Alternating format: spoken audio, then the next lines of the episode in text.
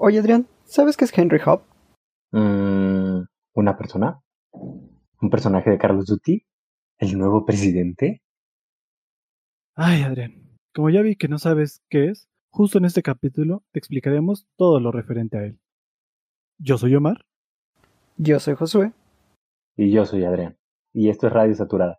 Comenzamos. Ustedes también se preguntarán qué es Henry Hub. Bueno, Henry Hub es un gasoducto de gas natural ubicado en Erath, Luisiana, que sirve como la ubicación oficial de entrega de contratos de futuros en la Bolsa Mercantil de Nueva York, por sus siglas en inglés, NYMEX. El centro es propiedad de Sabine Pipeline y tiene acceso a muchos de los principales mercados de gas en Estados Unidos. El centro se conecta a cuatro gasoductos interestatales y a nueve intraestatales, incluidos los gasoductos de transcontinentales Acadian y Sabine. El gasoducto Henry Hub es el punto de precios para los futuros de gas natural en la Bolsa Mercantil de Nueva York.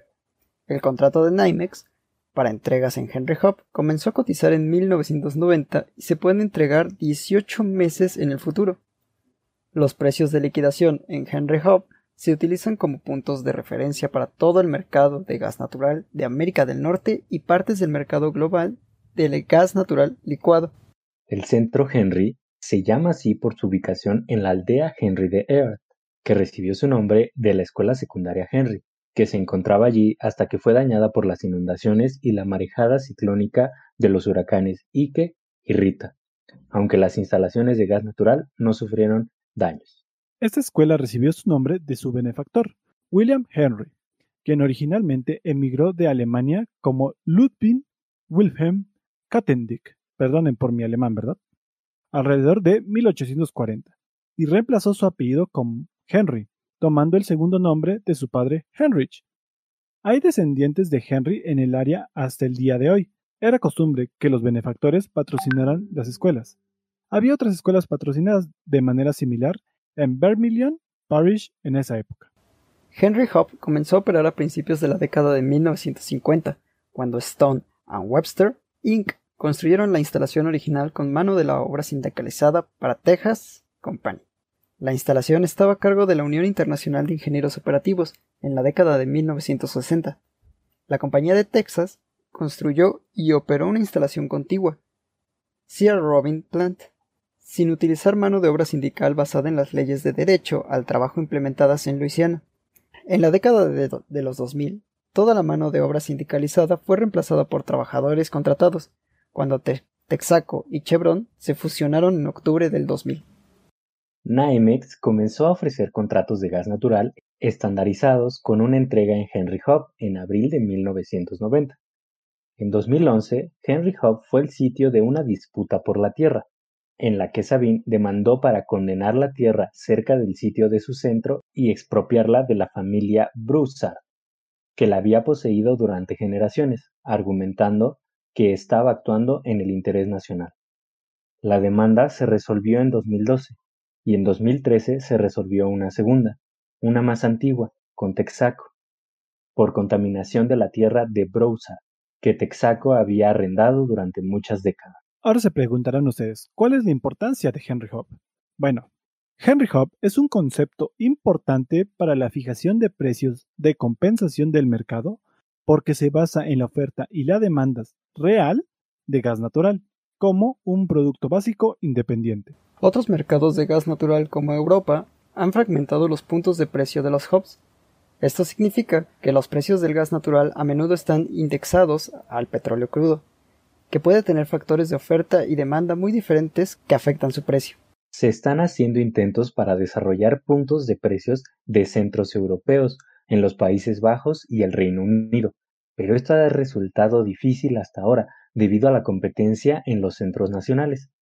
Los mercados asiáticos de gas natural están aún más fragmentados y no tienen un punto central de precios definidos, aunque a Singapur le gustaría cumplir esta función regional.